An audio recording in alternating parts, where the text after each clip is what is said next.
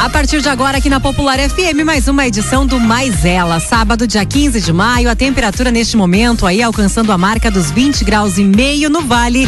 E o Mais Elas chega com o oferecimento do doutor Ricardo Sequinato. Sente dores e desconforto nas pernas, inchaço de membros inferiores ou possui varizes e vasinhos? Então melhore a sua qualidade e a estética das suas pernas. Marque uma consulta com o doutor Ricardo Sequinato, médico cirurgião vascular e endovascular. Atendimento no Centro Clínico em Teutônia, o telefone é o 3762 1113. Também Bárbara Fontes Macedo, médica pneumologista para diagnóstico ou tratamento de asma, bronquites, gripes, pneumonias. Marque uma consulta com a doutora Bárbara Fontes Macedo, médica pneumologista, atendimento também pelo 3762 1124. Boa tarde, Luciana. Hoje estou sozinha novamente aqui no estúdio, me abandonaram. Boa tarde, Rose. Mas vamos usufruir das tecnologias, né? As tecnologias que vieram aí com a pandemia, né? Hoje cada uma da sua casa, Luciana direto da sua casa, convidada também. Boa tarde. Boa tarde, Rose. Boa tarde, Luciana. Tudo bem com vocês? Tudo certo. E hoje vamos matar a saudade, né, deste formato do conforto de casa. Nossa convidada hoje vai nos desafiar, Rose, a sermos criativas. Opa. Então eu vinha pensando, hoje vai ser uma tarde de muito aprendizado em que nós vamos trocar experiências e com certeza também contribuir com os ouvintes, porque ser criativo Parece fácil, mas não é tanto assim. Num tempo tão desafiador, em que surgem tantas ideias novas, tantas coisas diferentes, é um desafio imenso. E quem vai estar conosco para falar deste tema, já está conosco, é a Daniele Hart, ela que é jornalista, idealizadora do Espelho Meu Lab, e ela foi, é a líder local do World Creativity Day 2021, evento este que aconteceu em abril e que teve um dos pontos, um dos locais uh, em Lajeado, envolvendo profissionais do Vale do Taquari. E por isso a Daniela é nossa convidada para falar justamente sobre criatividade. Eu gostaria de iniciar te perguntando, Daniele, como surgiu assim esse teu vínculo, esse teu interesse por essa temática que é tão oportuna para este momento de pandemia em que muita gente, em que todas as pessoas praticamente precisaram se reinventar, tanto enquanto pessoas físicas, enquanto famílias profissionais, mas também no ambiente profissional das empresas em si. Legal. Vamos começar com uma pergunta já bem gostosa, assim, falando sobre a história da criatividade, pelo menos minha, minha história, né? Primeiro, Luciana, eu te ouvindo, né? Sim, é um desafio ser criativo nos tempos atuais, mas quando a gente pergunta para uma criança, ela diz que é muito fácil ser criativo. E eu toco no assunto da criança porque eu, quando criança, eu me percebia já uma criança criativa. Eu me percebia, e com toda a humildade do mundo eu te falo isso, uma criança que queria ver as coisas diferente, que se permitia experimentar. Eu tive pais que não me bloquearam, eu acredito. Eu fui uma criança responsável, sim, até porque a nossa educação aqui, né? Vamos pensar a 40, não vamos revelar toda a idade. Vamos dizer que 30, 40 anos atrás, né? A gente ainda tinha uma educação um pouco mais firme, né? Em algumas regiões, eu, né? A família é, de alemães, italianos, essa mistura, mas com muito rigor, até porque o trabalho na nossa região tem um valor muito forte. Então, eu fui uma criança que me envolvi sempre com as questões de trabalho. Mas a minha mãe sempre me permitiu fazer tudo na escola. E eu tive, participei de uma escola pública incrível lá em Venâncio Aires, que se chama Monte das Tabocas. E lá no Monte, eu tive professores geniais, e aí, assim, são as inspirações da vida da gente, tanto pai como mãe, como, sei lá, um cantor, é, um padre, né? Pensando assim, até porque a Marta Gabriel fala nos quatro P's que bloqueiam a criatividade, que é o pai, que é o patrão, né? Que é, que é o líder, que é o, que é o professor, muitas vezes, e também, deixa eu me lembrar, e, e o pastor, ou padre, né? Que são figuras importantes, mas que por vezes ou nos inspiram ou podem bloquear a nossa criatividade. Tá, não vamos colocar culpa em ninguém, na verdade é porque essas pessoas têm papéis muito importantes, papéis sociais, né, muito, muito assim de, de, de, projeção, e essas pessoas podem nos ajudar. No meu caso, os meus pais, eles me permitiram ser criança, eles me permitiram brincar, fazer teatro na escola, eu pude fazer música, eu pude fazer dança, mesmo que aí eu era meio inibida, assim, não gostava muito de fazer. Então, assim, o que eu posso dizer? A criatividade, ela sempre teve, eu sempre me considerei porque eu me permiti eu acredito que eu tive sorte na minha trajetória de não ter pessoas que me bloquearam tanto. E a gente vai poder falar depois dessas questões de bloqueio, que eu acho que acho não. Quando a gente vê as crianças, a gente sabe que elas são extremamente criativas, porque todos nós nascemos criativos, gente. E a tristeza é ver que a gente, depois de um tempo, tem uma pesquisa que, que é da NASA, inclusive, que fez um questionamento para crianças de 5 anos, e todas as crianças eram extremamente criativas, 95% delas eram é, se consideravam altamente criativas. E esse número na vida adulta cai para 3%. Então, assim, são aquelas coisas que deixam a gente um pouquinho triste em pensar que a vida é dos criativos. Sim, Rose. Um, o que eu queria te questionar é o seguinte: uh, o que é criatividade para ti? Porque, principalmente neste momento da pandemia, eu acredito que a gente teve que lidar muito com a criatividade no nosso dia a dia. Eu acho que a cada dia que passa, a gente está criando ou recriando uma forma de lidar no cotidiano, né? Com, a, com os recursos que a gente tem. Ah, não tá dando certo de um jeito, vamos criar uma maneira diferente de. O que, que é essa criatividade para ti? O que, que significa para ti essa criatividade? Perfeito. Ser criativo é a gente não ter um pensamento fixo, uma verdade algo absoluto, né? Eu compreender que existem várias visões, existem muitos pontos de vista e que, de uma certa forma, todos nós temos um pouquinho de razão. Sob meu olhar, sob meu ângulo, eu vejo de uma forma, respeitando a minha história, a minha cognição, o meu realmente meu ângulo, gente, meu ponto de vista faz toda a diferença. Eu saio desse espaço, eu vou para outro, eu já enxergo diferente. O criativo é a, a, pessoa que tem flexibilidade de pensamento. Não é uma pessoa que não tem opinião formada. Não é isso. Né? Ela tem opinião sobre as coisas, mas pode repensar. Né? Ela pode realmente rever aquela, aquele conceito e criar um novo conceito. E até mesmo, Rose, combinar coisas que no primeiro momento parece que não façam sentido porque o criativo, ele não trabalha somente com a lógica, com o lado esquerdo, analítico, ele é realmente muito imaginativo. E quando eu falo em combinações, tem um autor que brasileiro, Murilo Gun, eu acho ele fantástico, assim, humorista também, e ele fala muito disso sobre a, ele criou um termo que se chama combinatividade. É quando a gente pega um feijão, mistura com uma batata, e o que que sai daí, será? será que pode sair um, um produto interessante? Ontem eu estava fazendo uma compra para as minhas filhas, elas queriam um apontador, né, que fosse um grosso e um fininho juntos, e eu encontrei fazendo pesquisas que tinha um junto com uma borracha. Eu olhei, pá, que legal. Óbvio, né, mas eu não tinha visto. Mas por que não juntar um apontador com uma borracha e reduz o espaço no estojo da criança, né? Então, são pequenas coisas, gente. E assim, quando a gente fala em criatividade, inovação, a gente não está falando de invenções. Uma invenção realmente é algo extremamente disruptivo, diferente, é uma engenhoca, né? Que também tem a ver com combinação. Uma inovação é algo que tem uma pessoa que queira consumir, que dá valor àquilo e que paga por aquilo né? E inovação às vezes pode ser pequenas melhorias também de algo que de repente tem outro país, eu trago para cá e a gente consiga comercializar.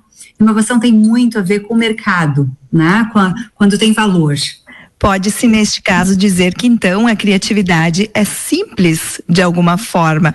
Por vezes, a gente que torna ela complexa. Será que nesta pesquisa que tu mencionaste dos 3% de adultos que uh, se consideram, vamos dizer, pouco cri uh, criativos, no caso, será que o grau de exigência de fato aumenta e a gente perde essa capacidade de, de enxergar a criatividade, de pensar fora da caixa, ou, ou de fato as pessoas perdem tanto da sua capacidade de, de não se, vamos dizer assim, fixar em pontos de vistas, em regras, em padrões, com a opinião do outro?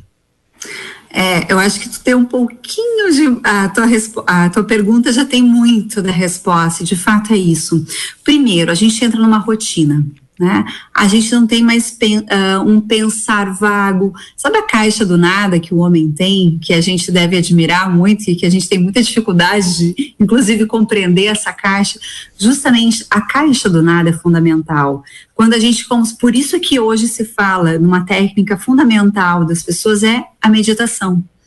É quando eu simplesmente consigo, não é só esvaziar minha mente, mas eu consigo me conectar com agora então, quando a gente medita, né, e eu tento várias vezes, é, o meu processo vai e volta, mas o que, que, o que, que é importante na meditação? Eu me dar conta do barulho do pássaro, do meu pensamento que vai, mas que volta, né? Daquele barulho lá de uma criança chorando que eu fico ouvindo longe. É eu me conectar com o agora.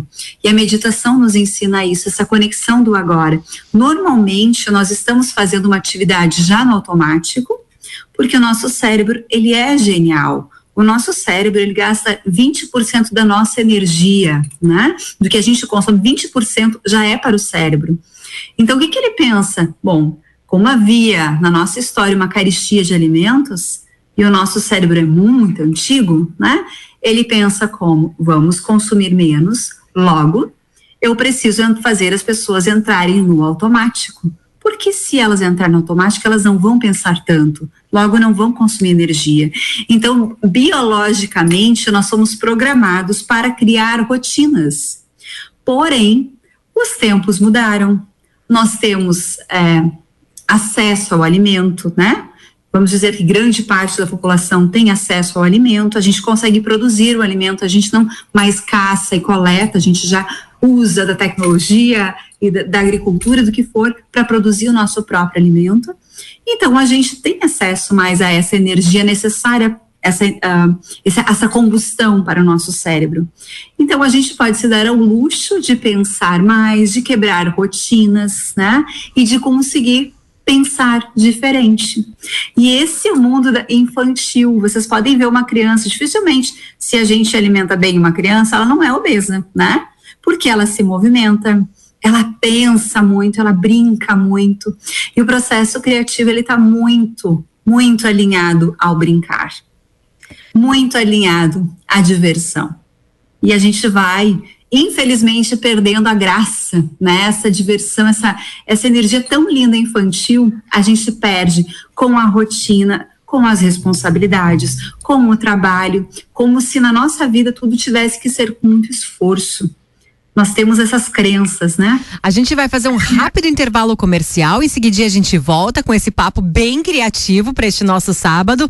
Já instigo também os nossos ouvintes, quem quiser interagir e participar com a gente, pode deixar o seu recadinho, pode ser mensagem de texto, pode ser mensagem de áudio também lá no nosso WhatsApp, o 995 749 969.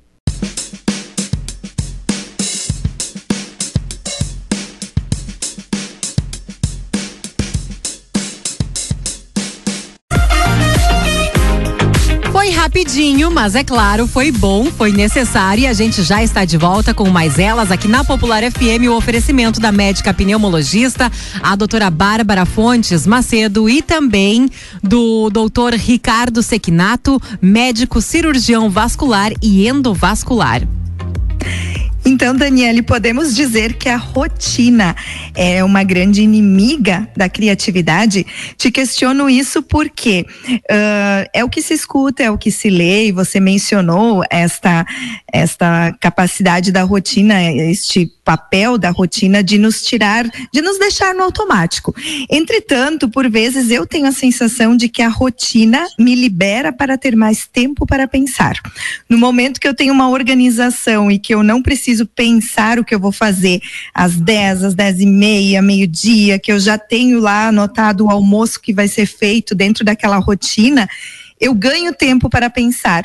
Então, eu gostaria que você falasse um pouco sobre isso, se a rotina é de fato inimiga fatal ou se ela pode ser uma aliada. Só antes dela responder, Lu, eu quero complementar que quão cansativo é quando alguma coisa interrompe a tua rotina e realmente tu tem que repensar todo o resto.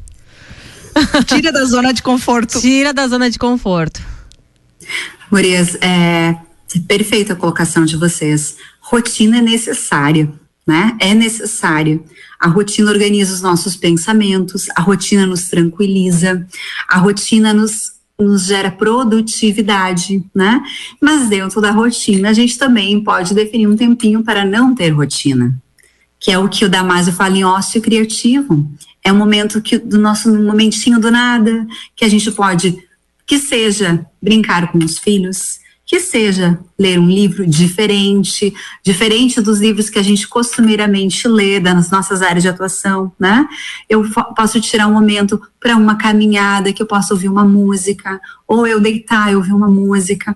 Sair da rotina é fundamental e é um exercício para mim também constante, porque eu sou, eu tenho uma mania de trabalhar muito, né? É, são essas crianças que a gente aprende na vida, né? E que me dão também muito prazer. Não posso dizer se eu trabalho bastante, que eu tenho muito prazer, né?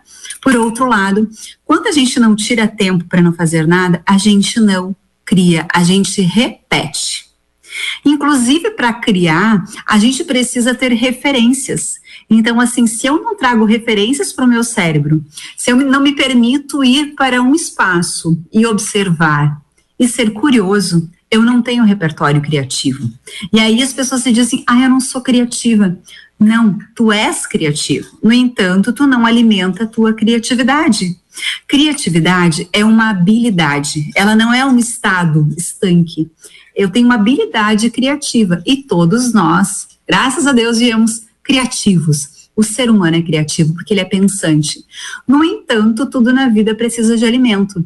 Então, ir ao museu, tem gente que não gosta e tá tudo certo, mas tem gente que gosta. Então, alimente o seu olhar, alimente os olhos, leia coisas de, de história, de futuro, de, e não importa o que a gente consome, um dia as coisas fazem sentido. Essa é a graça. A gente consome tanta coisa esquisita, estranha, mas o mais importante de tudo é que tenha o nosso interesse.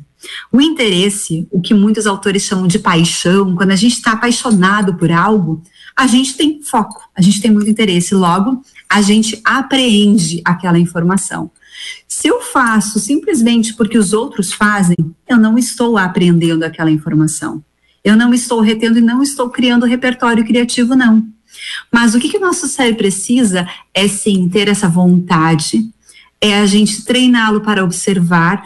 Logo, quando a gente fala em criatividade, a irmã primeira é a curiosidade, e toda criança é extremamente curiosa, adultos vão perdendo a curiosidade também, logo perdem o alimento da criatividade. Então, gente, quais são, se existem segredinhos para a gente ser criativo, é a gente sim, Luciana, ajustar nossa rotina e dar espaços, alguns gaps, para a gente se permitir observar. Fazer uma meditação. Gente, não todo mundo precisa fazer meditação, dá para fazer meditação até hoje manhã. Eu conversava aqui em casa com meu marido, lavando louça. Tem momentos que, se a gente está conectado no agora, a gente está relaxando e meditando. Claro, o, é, vamos lá, hoje eh, meu marido tem uma mania todo dia de manhã, ele, começa, ele já lava a louça, já faz, entra no automático, né? Vai relaxando, se conecta com agora, de repente ele desperta e começa a fazer as suas atividades, né? E tem um momento daí no dia, se a gente conseguir, guarda um espacinho para a gente pensar diferente, né? E pensar diferente, é, não necessariamente isso vai acontecer assim, agora eu vou pensar diferente, não teve um problema, ao natural a gente vai fazer conexões diferentes, porque a gente está alimentando o nosso cérebro com imagens diferentes, com situações diferentes, conectando com pessoas diferentes. E a diferença, sim, ela soma e ela não subtrai. Eu acho que a gente tinha que ter gravado esse programa lá no início da pandemia, né? Lá no início do ano passado. Porque com a chegada da pandemia, eu acho que muitas pessoas tiveram que usar e usaram, né, da criatividade para encontrar formas, né, de, de passar por pelo isolamento social, né, pelo distanciamento aí das pessoas queridas. E algumas das formas foi um, se enfiar na cozinha, né, se aprofundar na culinária ou criar o seu jardim, cuidar do pátio. E ali tu também encontra uma, uma filosofia de vida, uma maneira de tu meditar, de tu pensar, né, quando tá naquele momento, naquele habitat natural, quando tu tá cuidando das tuas plantas, né, fazendo aquele processo, é uma entrega e querendo ou não tu tá tu tá conectado, né, tu tá sintonizado com aquele momento. Eu entendo que a pandemia ela tirou as pessoas do, da zona de conforto e a partir disso ela deve automaticamente ter dado uma contribuição fundamental para os processos criativos, porque no momento nós falávamos da rotina que acaba nos limitando. A pandemia tirou todo mundo da rotina de alguma forma. Isso, Gurias, ela tirou, e de uma certa forma que a gente só precisa cuidar nesses momentos é a gente não ficar lamuriando. O nosso pensamento para a gente construir algo é fundamental que a gente esteja positivo. E não é só a ideia da, ah, good vibes, vamos lá, a gente consegue. Não, é a gente estar se sentindo bem. Mas isso não é fácil. Quando a gente está com as contas apertadas, quando a gente está com as perdas definitivas de vidas, etc, etc. Só que muitas coisas para nós não são mais novidade. A gente sabe que nós somos passageiros nessa vida. A gente sabe que os empregos não são para sempre. A gente sabe que as coisas mudam, só que a gente não quer acreditar nisso. Porque isso dói, porque a gente leva um dia achando que a gente é eterno, que, gente, que tudo é infinito, mas não é. Então, assim, o que acontece nesse período de pandemia, a gente se deu muito, não sei se a gente se deu conta, né, mas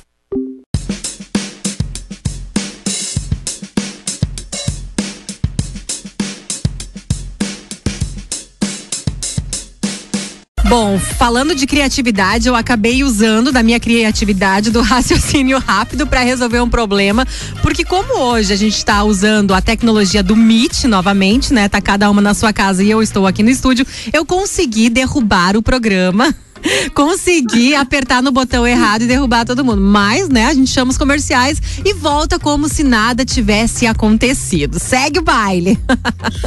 Vamos sempre fazer diferente, né, gurias? Porque a gente tá falando em coisas criativas. Então, o que, que aconteceu aí com a Rose? Ela Não. resolveu o problema de uma forma diferente. Olha, e cria alternativas, né? Nem sempre a tentativa dá certo. Ela tentou apertar outro botão e falhou. Então, o erro faz parte. Eu usei da minha eu usei da minha curiosidade, né? Que ela comentou lá no início, né? Eu pensei, o que, é esse botão aí? Eu vou apertar para ver o que acontece. Não foi uma boa ideia. É, mas eu acho que a Rose me deu aqui um, um insightzinho muito legal. Nem sempre a gente tem boas ideias. E esse é o processo criativo. O processo criativo deve ser feito de muitas ideias. Beethoven, para fazer a nona sinfonia, a gente ele produziu milhares, milhares de sinfonias. E quando a gente pensa assim, nossa, o cara foi um gênio.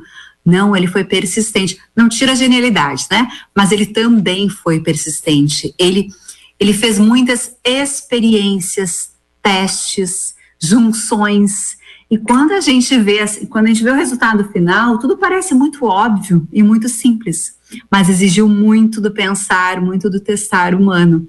E aí eu acho que a Lu falou um momento assim, pois é, a gente erra e o, e o erro, gente, como é difícil para a gente aceitar o erro, não é? Nesses dias eu fui fazer um trabalho e não era o meu dia, parece que tudo estava avesso. E eu tive uma grande, eu me percebi muito frustrada. Eu pensei, mas vamos lá, vamos regular essa emoção o que está acontecendo? De onde vem tanta frustração para o erro? Sem dúvida, são coisas da nossa história. Nós aprendemos a não errar. Infelizmente, né, as escolas é, nos ensinam o certo e o errado, mas nem tudo, para nem tudo na vida há o certo e errado. As respostas não precisam ser duais, né? Às vezes pode ser um talvez, às vezes pode ser o que as crianças dizem, ah, mas esse é o meu jeito.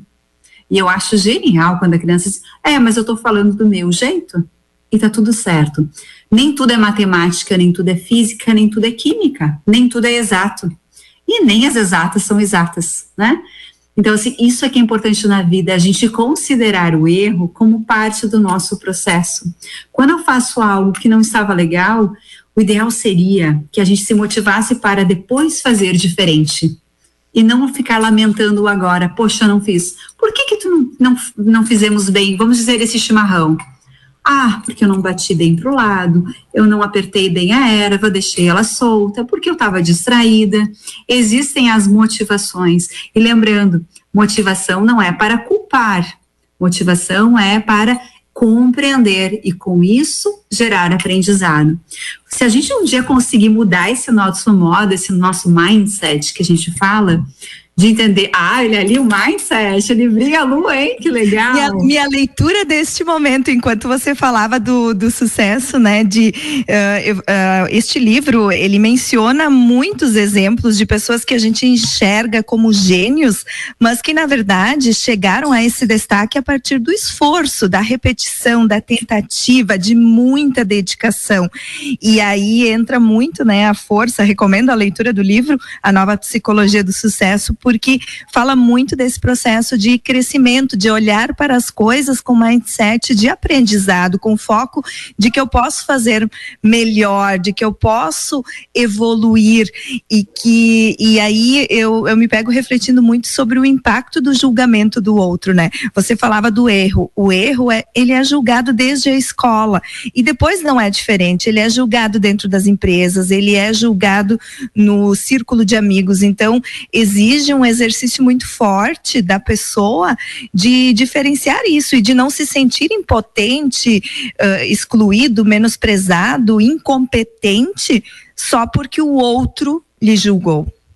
Perfeito. Agora, voltando um pouquinho à questão do, do, esforço, né? Tem uma frase do Thomas Edison que ele diz assim: genialidade é 1% inspiração e 99% de transpiração.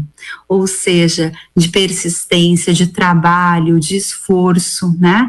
E voltando agora um pouquinho das palavras, né, Lu, da, da questão do erro uma das coisas mais importantes quando a gente fala em criatividade, e criatividade, a gente não é algo assim, ah, vamos fazer algo só diferente. Não, criatividade é como solução de problemas, é como uma, um caminho para eu resolver problemas. E na vida da gente, não sei quantos milhares de problemas a gente resolve. Eu não sei quantas milhares de soluções que a gente dá. Sejam elas criativas ou não, a gente está sempre solucionando problemas.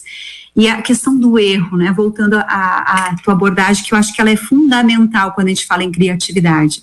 O erro bom, assim, fantástico, é aquele erro que a gente, quando a gente arrisca, faz diferente. Cara, eu não sei, eu nunca fiz. Busquei uma inspiração aqui, busquei uma referência ali. Tentei e não deu certo. Tá bem, qual é o risco daquele erro? É um risco assumido? Ok. Agora, qual é o erro que eu realmente posso evitar? Né? Então, se eu fiz uma vez e errei, eu fiz duas vezes, errei, três vezes, será que não está faltando o meu pensar naquele momento? Será que eu tô, eu tô aprendendo com os meus erros? O erro não aceito, se existe um erro não aceito, é esse erro que a gente dá repetição da mesma tecla o tempo todo. É a pessoa que não evolui sempre que uh, problematizando, é a pessoa que não evolui falando, julgando os outros, é a pessoa que não evolui é, num aprendizado porque descarta. Mas aí a gente tem que entender qual o erro que a gente quer: o erro da primeira vez, o erro do risco, ou o erro da repetição do não aprendizado, né? E na criatividade o erro ele é muito bem-vindo. Eu falo isso com muita dificuldade, porque eu fico, ai, eu, eu, é, pela educação, gente, como é difícil. A gente não isso. quer errar, nós não, não queremos quer. errar. Isso parece que tem a ver, gurias, assim, a questão da escola, né? Eu não é, não é culpabilizando a escola o tempo todo, é na família também. Não pode fazer isso, não faz aquilo. E vamos lá. É importante a gente ter, sim, orientações de valores, comportamento, para que a gente consiga viver bem em sociedade. Mas para as ideias, isso não é bem-vindo. Quando a gente faz, que existe uma técnica para solução de problemas que se chama brainstorming, que é a chuva de ideias, né? Nesse momento, a gente faz uma pergunta e cada pessoa diz o que pensa daquilo. Mas vamos lá, não é naquele momento já julgando se a ideia é boa ou ruim. E quanto mais esdrúxula a ideia, mais legal, porque mais força dá para a gente pensar em coisas que parece que não tem conexão. Aqui em casa, as crianças têm idades diferentes. E quando elas começam a falar, às vezes, de coisas, não faz muito sentido. Tanto que o 11 anos, assim, eu não entendo a Luísa, ela fala umas coisas nada a ver. Sim, porque ela está formando pensamento, porque ela não tem nenhum inibidor, porque ela não se sente envergonhada com o olhar do outro, porque ela não entendeu ainda que o outro está julgando ela, porque ela não julga.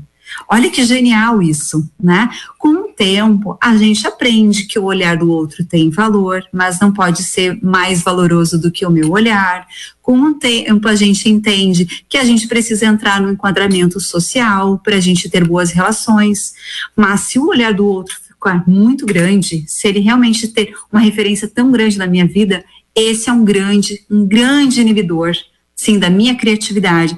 E mais do que minha criatividade, da minha vida, né? Porque daí os meus passos não têm energia, não têm importância, não têm valor, né? Eu achei muito importante o ponto que você colocou lá no início dos bloqueadores, dos quatro P's.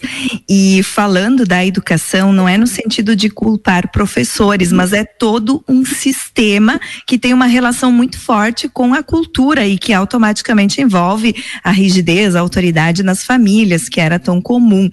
Mas felizmente, não apenas como professora, mas também como mãe, principalmente de estudante do ensino fundamental, eu observo observo que isso está mudando. Existem movimentos porque uh, a escola está se esforçando para fugir da resposta certa e da resposta errada. E isso muitas vezes gera discussões aqui em casa, em família, por quê? Porque não precisa acertar a resposta, tu tens que encontrar a tua resposta. E a escola estimula isso em várias disciplinas, em vários modelos, em diferentes momentos. O exemplo da matemática. A matemática, a gente foi treinado de um determinado jeito, usando uma única forma de responder que leva a resposta certa ou resposta errada, certo? É lógica, é racional, é matemático. No entanto, hoje a escola utiliza métodos em que cada criança vai construir o seu processo de chegar até aquele resultado. E é muito bacana de observar. Eu fico admirada do quanto eu não pensava fazendo cálculos. Os meus cálculos eram simplesmente mecânicos, seguindo algo ali que a gente aprendeu que tem que ser daquele jeito. E existem, sei lá, 30, 40 fórmulas diferentes de fazer determinados cálculos. Uma simples soma pode ter caminhos totalmente diferentes. E eu creio que isso vai trazer reflexos lá no futuro. Porque se hoje nas empresas, por vezes, nós temos dificuldade de enxergar caminhos diferentes, encontrar soluções inovadoras, certamente isso é reflexo desse processo de termos sido levados todos a pensar pelo mesmo caminho, do mesmo jeito. Perfeita a sua colocação, Lu. As, as, escolas têm muitas que já estão buscando a reinvenção. Só que isso é histórico, isso não é algo que a gente consiga mudar de uma hora para outra. Por exemplo, qual pai ou qual familiar compreenderia que o professor diria assim: Isso eu não sei? A gente tem muita dificuldade de ouvir o outro dizendo que não sabe. A gente às vezes espera que ele até invente, mas que não diga que não sabe. Então, o, o, as escolas do futuro, muitas vezes se fala, são os professores mediadores, são os professores que são curiosos e aprendizes como os alunos. Ainda, a própria etimologia da palavra aluno já diz que aluno é um ser sem luz. Nossa, que coisa esquisita, como se o professor estivesse ali para trazer a luz e entregar tudo para o Não, é para a gente construir juntos, é para abrir caminhos juntos. Se fala muitas vezes em professores hoje que são os professores nexialistas, são aqueles que juntam, que combinam, que vão fazer uma aula de matemática, mas talvez numa história de português um problema ou indo ao supermercado, ou trazendo uma situação que aconteceu na família e a gente construir. Só que é, não é uma, uma atividade simples de fazer, porque olha só vocês, né? A gente cria um script do programa, assim, com todo. E a gente improvisa muito. Numa, com um entrevistado. Pensa numa sala de aula com 20, 30 crianças, quantas situações novas tem ali e quanta genialidade esse professor tem que ter para fazer essas costuras. E também poder dizer, Lu, é importante que tu tá me trazendo, mas agora a gente vai focar na história da Rose. Então, assim, um professor, ele precisa ser muito valorizado. Por que, que se diz que na Finlândia o estudo é maravilhoso? O professor lá, ele é muito valorizado. Então, nós, ah, nós vivemos uma dicotomia. O professor, muitas vezes, não é valorizado. Né? E a gente espera que ele seja o top, que ele realmente motive. O professor muitas vezes não tem acesso a muita coisa de cultura, lazer, etc. Mas a gente espera que ele saiba, a gente espera que ele venha bem para a sala de aula quando ele está fazendo 60 horas por semana. Então, nosso sistema tem que ser pensado lá na base, na origem. E a gente parar de querer exigir do professor algo que a gente muitas vezes nem faz no nosso trabalho. Mas veja a importância desse P, né? Quando a gente fala os quatro inibidores ou inspiradores da, da nossa criatividade, ou diria inspiradores da nossa vida, que é o professor, que é o pai, que é os pais, né? Que é o patrão, ou seja, inspiração de chefe ou de líder, que seja, né? E também a figura da religiosidade, que é o padre, o pastor e que seja. São quatro importantes, mas que por vezes a gente socialmente não dá essa importância para eles, né? E as nossas crianças, por exemplo, vão à escola, hoje ainda há o livro didático, ainda há uma cadeira atrás da outra, quando a gente já sabe que vários modelos mais circulares de todos nos, eh, se enxergando é fundamental. O olho conecta, então, quando a gente faz um. um por que, que a gente está fazendo esse programa aqui olhando uma a outra no olho, né, Gurias? Porque se a gente não tiver, muitas vezes não há conexão humana. E como é difícil, vou fazer uma observação, como é difícil, enquanto professor ou mediador aqui do programa, olhar para a câmera que está à frente e não olhar para os olhos da pessoa que está falando. Porque a gente precisa olhar para a câmera, mas a tendência é a gente olhar para o olho de quem está falando. Justamente parece que o nosso corpo ele busca essa conexão de forma automática. É isso que acontece em sala de aula. Isso é fundamental. Um professor amoroso, carinhoso, criativo, motivador, ele faz muita diferença. Eu lembro na minha vida, eu acho que todos nós lembramos quais foram os professores que marcaram a nossa história. Eu lembro de um ano que não foi um ano tão bom, e eu lembro que a minha professora naquele ano, que eu não vou dizer porque eu não quero culpabilizá-la por nada, né? Era a história de vida dela. Ela era muito mal-humorada ela não era aquela professora que chegava, bom dia boa tarde, que seja um sorriso, isso faz tanta diferença na nossa vida. E há um estudo da Barbara Frederickson, que inclusive ela escreveu Amor 2.0, que é um livro lindíssimo, e ela fala sobre o poder do amor, das emoções positivas. O nosso cérebro, ele cria, ele aprende muito quando a gente está gerando serotonina, dopamina, todos aqueles hormônios do prazer, da felicidade.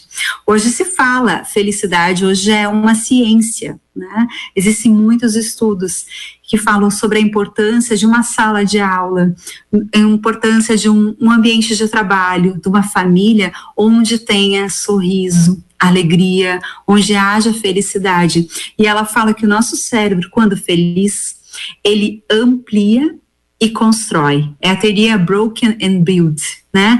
Nessa teoria a gente diz assim, a gente quando a gente está feliz a gente amplia o nosso cérebro, ou seja, permite que ele se expanda para poder construir, desconstruir e criar. Isso é fantástico, gente. E até tem uma, uma bem legal que é uma técnica que quando a gente não está muito feliz, a gente tem que pegar uma caneta e colocar entre os dentes para fazer um sorriso forçado. Porque a gente, o nosso cérebro, ele é bem espertinho, mas isso ele não sacou ainda, a gente não ensinou ele ainda, não vou falar muito alto, é isso aí. Fala um pouquinho, Rose. Rose, abre teu microfone para aparecer na imagem aqui. Fala, tenta falar com a caneta, eu quero ver se consegue. Eu tô Pera, eu tenho que botar meu fone, porque senão eu não escuto. É Mas desafiador. Eu tô com a caneta na boca. E o que que ela gera, né? A gente contração muscular e essa contração muscular é lido pelo nosso cérebro como felicidade, porque são os músculos que a gente movimenta quando a gente está feliz. Então, se a gente quer, é, de uma certa forma, dar uma forçadinha para ter um dia bom, coloca uma caneta força. Com, vocês vão ver minutinhos, começa a gerar uma sensação diferente. Claro, gente, não é no momento de luto que eu vou usar uma caneta, né? Não é no momento drástico da vida, mas é o momento aquele, às vezes, que ah, não tô muito legal, não às sei. Às vezes a gente nem tô... sabe o que, que a gente tá sentindo também, né? Aquela é. confusão, e aí, realmente, eu acho que nesse momento cabe fazer o exercício, né? E, e, e quando a gente fala, tudo se conecta criatividade, resolução de problemas, felicidade, propósito de vida, são, uh, são, são coisas todas que andam muito juntas. Se a gente não tá legal, a gente não consegue produzir. Agora, também tem um processo interessante da criatividade. Quando a gente precisa muito, muito, quando a gente está com um problemão, desemprego, quando a gente teve uma perda, ou alguma coisa que é vital, o a gente tem aquela supercarga de adrenalina e isso também nos ajuda a sermos mais criativos. Criatividade sob pressão. Sob pressão, sob pressão. Mas isso, gente, não é sempre. É em alguns momentos vitais da vida. Tanto que há um processo, que é um livro que se chama Os Originais, do Adam Grant, e ele fala dos procrastinadores, são pessoas que deixam tudo para a última hora e fazem assim, né? Os pré-crastinadores, que são as pessoas que. É, de, tão, de tanto medo do, do novo, elas acabam fazendo tudo muito antes, porque elas não acreditam que elas possam conseguir, né? Por questão de autoestima e outras coisas. E os originais, que começam uma atividade e dão tempo para as ideias se conectarem. E é isso que é genial. Muitos originais, que são pouquíssimas pessoas no mundo, né? Que são super criativos, eles primeiro, têm muita autoestima, têm um repertório criativo incrível e dão tempo para as ideias maturarem. Quando vocês vão olhar um texto de vocês de um ano atrás, vocês pensam, ah, legal, mas, ah, mas fui eu mais que fiz, né? Que estranho, parece que a gente, estranho, podia estar melhor, né? E olha que legal a gente poder se dar conta que a gente consegue fazer as coisas diferentes, porque a gente já amadureceu um ano, a gente já leu coisas diferentes. Triste deve ser quando a gente olha assim, bah, eu era muito bom. porque, porque, de uma certa forma, a gente não evoluiu muito, né? Mas, assim, o, o, que eu quero trazer com isso, né? É que a gente, na, durante a vida toda da gente, a gente tem insight. E se a gente se colocar na condição de aprendiz, a gente sempre vai criar algo novo, algo diferente, que pode não ser novo para a Rose, mas vai ser novo para mim, vai funcionar para mim, para o meu negócio, pandemia, né? Oh, meu Deus, e agora? Fechou, o que, que eu faço? Não, as pessoas não podem mais vir no meu estabelecimento. O que, que muita gente fez? Alguns ficaram chateados, fecharam, pediram para reduzir o aluguel e etc, etc. E outros criaram suas páginas, levaram sacolas para lugares, foram sacolas para empresas, se criar alternativas. Não precisam ser as mais criativas do mundo, mas são alternativas fundamentais para a sobrevivência que deram certo, ou alternativas que não faziam sentido, mas tentaram. Quando a gente fala para alguém, gente, já, uma criança que não come, mas tu já tentou? A gente pergunta. Não. Experimenta então. Tenta fazer. E os negócios mais modernos dizem o seguinte: tenta rápido, erra rápido e aprende rápido. Se permita. Não fica pensando demais, ah, será que vai dar? Gente, não custa. Hoje, com a internet, é disponível. Quando a gente vê, dá para criar site. Eu tenho um amigo que faz site, alguém que ajuda. Cria alguma coisa, não deu certo, tira do ar e faz de novo. O mundo, o mundo não é tão rígido mais. O mundo não é do jornal que a gente depois tinha que no outro dia colocar uma errata. O mundo é da agora, da internet. Eu coloquei, mudei no momento e não preciso nem dizer que houve errata. Então, assim, as coisas são muito mais dinâmicas na vida. E o nosso pensamento tem que acompanhar e tem que ser mais flexível em razão dos mundos atuais, do mundo atual, está nos exigindo essa postura. Então tá, então vamos mais para mais um intervalo, né? Rapidinho, rapidinho e daqui a pouquinho a gente retorna já com o último bloco do programa Mais Elas. Antes eu quero trazer aqui a colaboração do nosso ouvinte assíduo, né, que sempre interage com a gente e a opinião dele. Que bate-papo valioso, quanto aprendizado. Adoro este programa, parabéns ao Mais Elas. Tudo deve ser visto e vale como aprendizado. A educação deve ser conduzida como um processo de descobrimento e despertar de habilidades e não como algo fechado, pré-estabelecido. Thomas Edison, quando questionado sobre inúmeros mil fracassos na invenção da lâmpada, ele disse que a lâmpada foi um invento de mil passos. Muita luz e bênçãos a este maravilhoso programa. Muito obrigado ao nosso ouvinte assíduo aí que participa todos os sábados com a gente, trazendo aí a sua opinião sempre com bastante. Um abraço, Ivandro, né? Abraço pro Ivandro, exatamente. Eu tava, na verdade, estava procurando o nome dele aqui. ele participa tanto que às vezes eu esqueço o nome. Não assina, é tanta gente que passa pelo programa, né? E eu acabo esquecendo, mas é esse mesmo, é o Ivandro. A Luciana já sabe, né, Luciana? Só de ouvir a mensagem. Então tá, já já a gente tá de volta.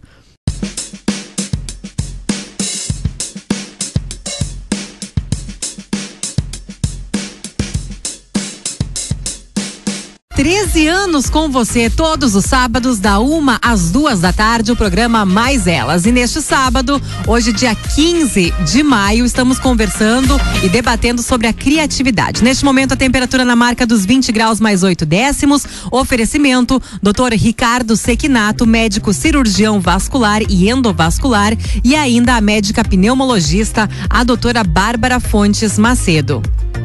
Conosco, Daniele Hart, compartilhando um pouco da sua experiência, da sua vivência, especialmente com essa temática da criatividade. E Daniele, um dos pontos assim que hoje tem instigado a curiosidade de muitas pessoas é justamente o ambiente profissional. Como despertar, instigar a criatividade na minha equipe de trabalho? A gente tem exemplos de empresas que têm uh, protagonizado, que têm trazido exemplos positivos, criando espaços de lazer, espaços de para aquele ócio criativo que você mencionava antes. Mas, na sua opinião, isso é suficiente? O que você dá de dicas para as empresas, aos gestores, mas também individualmente às pessoas que desejam se tornar mais criativas? Legal. Voltando então àquela nossa questão do bem-estar. A gente só produz e é muito criativo quando a gente se sente confiante, não percebe que há muito julgamento no espaço e tem espaço para essas ideias fluírem. Não necessariamente as ideias precisam ser todas implementadas, mas que a gente perceba que as, as ideias, elas têm espaço, têm voz. Então, a minha primeira dica é um ambiente adequado, e nesse ambiente a gente tem que pensar nas pessoas. Para as pessoas poderem contribuir, tem que ter um espaço de confiança. E como é que a gente estabelece confiança? Com a escuta. Eu é só colocar o sofazinho confortável lá, a estilo do Google, que tá certo. Não, não é só pintar as paredes coloridas, não é colocar uma mesa de ping-pong, uma. Alguns diriam sim, um, um freezer com cerveja, né? Mas, assim, fundamental é esse espaço de confiança. Se a gente pensar numa empresa, é uma família ampliada né? Porque a gente convive com pessoas diferentes, com habilidades diferentes, e claro, lá nós temos um viés de produtividade. Numa família, a nossa a nossa forma de, de, junção tem mais a ver com a convivência, com o espaço para a gente viver juntos, se curtir, se amar. Na empresa nós precisamos produzir, mas a, a mesma ideia de convivência, de bem-estar precisa estar nas empresas. Então, o primeiro aspecto é sim a escuta. Nós temos que ser líderes empáticos, participativos, precisamos compreender a situação que os nossos colaboradores estão vivendo. Um colaborador que teve uma perda, como é que ele vai se sentir no ambiente de trabalho? Nós temos não vitimizá-lo, mas de fazê-lo se sentir pertencente, entender que a empresa vê ele como um ser integral e não só como uma força de trabalho.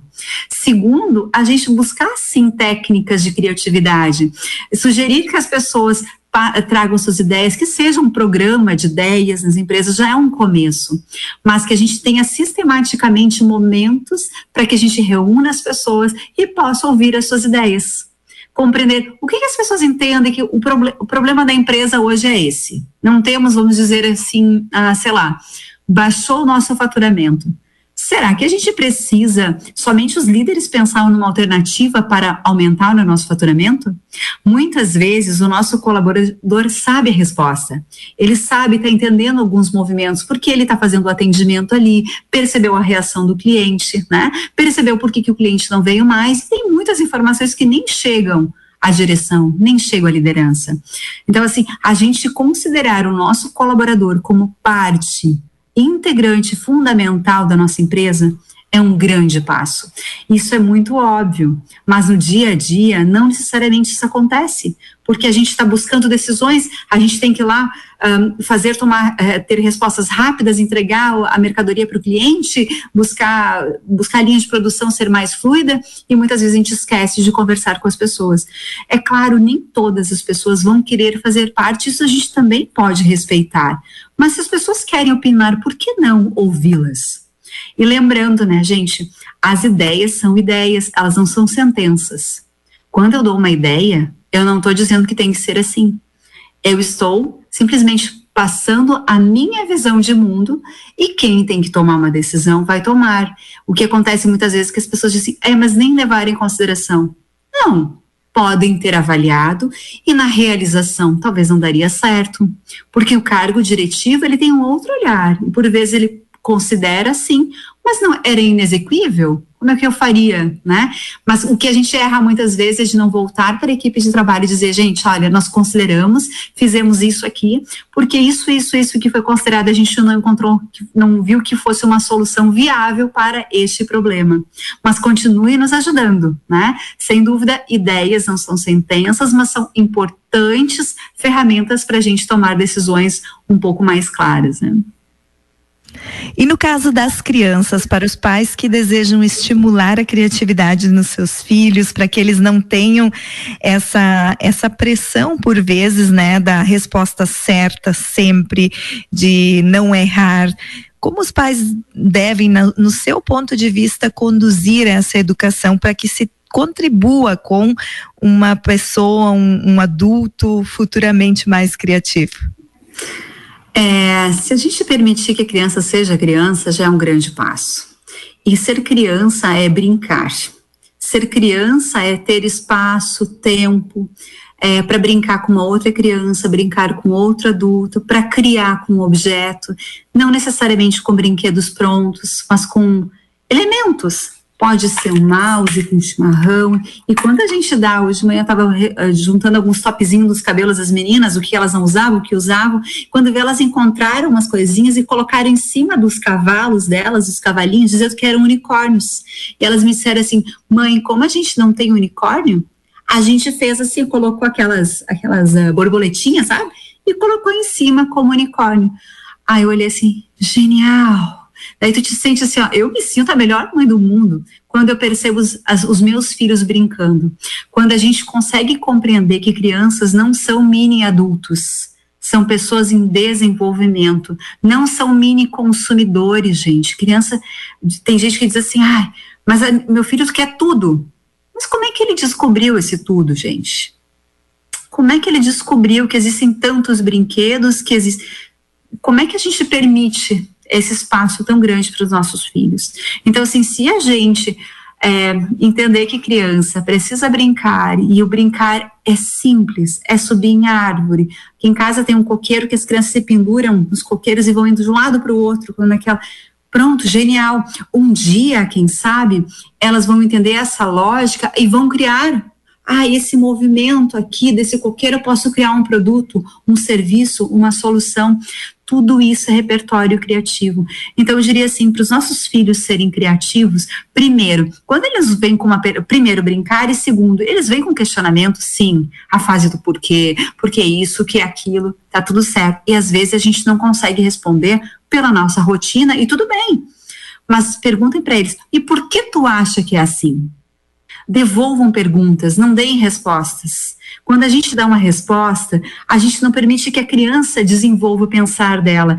E quando a gente dá, ah, quando a gente faz a pergunta para ele, gente, genial, porque às vezes não tem nada de lógica, mas ele está encontrando com, com o repertório que eles têm de vocabulário, de conhecimento, uma forma de explicar aquele o que. O que é isso?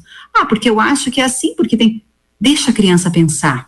Não deem prontos, não deem fórmulas. Deixa a criança ir para a cozinha fazer fazer bolo com a gente. Dê, sim uma vassoura para a criança ajudar a entender entender a sistemática da vida. Permita, sim, que a criança nos ajude em algumas situações.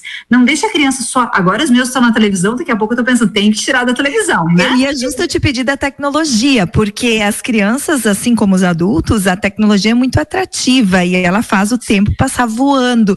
Dentro da tecnologia existem muitas oportunidades de estimular a criatividade também, mas é preciso fugir um pouco disso. Gurias, é fundamental. Eu agora não saberia dizer de cabeça, mas a Sociedade uh, de Pediatria comenta que, se eu não me engano, uma criança até três anos não deveria ter tela. E tela é computador, é TV. As minhas filhas, filhas já tiveram acesso à tela bem antes. Mas o que, que a gente busca, pelo menos em casa, é reduzir o tempo né? Fica um tempinho e, e, busca também, pelo menos programas que sejam interessantes, que não tenham tanta agressividade, que não tenham violência verbal, que, que tenham histórias construtivas, ah, que seja patrulha canina, ah, que tenha lá um, todo um, um, um enredo para resolver algum problema. Os desenhos são incríveis. O problema não, não são os desenhos, são as telas. É o quanto isso provoca, é, é, quanto isso é prejudicial para a nossa questão cerebral, porque a nossa criança fica só recebendo, ela pensa muito pouco. E quando a criança está criando, quando ela está brincando, ela está desenvolvendo todo o seu pensar. Ela cria mais sinapses, porque a gente, eu não quero filhos espectadores. Eu quero filhos protagonistas. Só que isso nos custa muito, sim, Custa sim a gente estar tá com um olhar diferente para o filho, de deixar na casa de uma vizinha, de levar para algum lugar, de estimular uma aula de dança. Isso custa muito. Ou brincar no pátio, num dia lindo como hoje, gente, tem que deixar nossas crianças brincar fora. Não dá para deixar eles dentro na tela. Vamos deixar a tela para aquelas situações que agora não tem um olhar adulto, tudo bem. Se foi um dia que ficou a manhã inteira, tudo bem, estava chovendo, não vamos nos culpar também. Mas não façamos disso uma rotina. A rotina não faz bem para as nossas crianças, não assim, uma rotina de, de tela, né? Rotina diária para organização das atividades, sim, porque gera segurança. Mas uma rotina de telas, não, porque não traz novidade.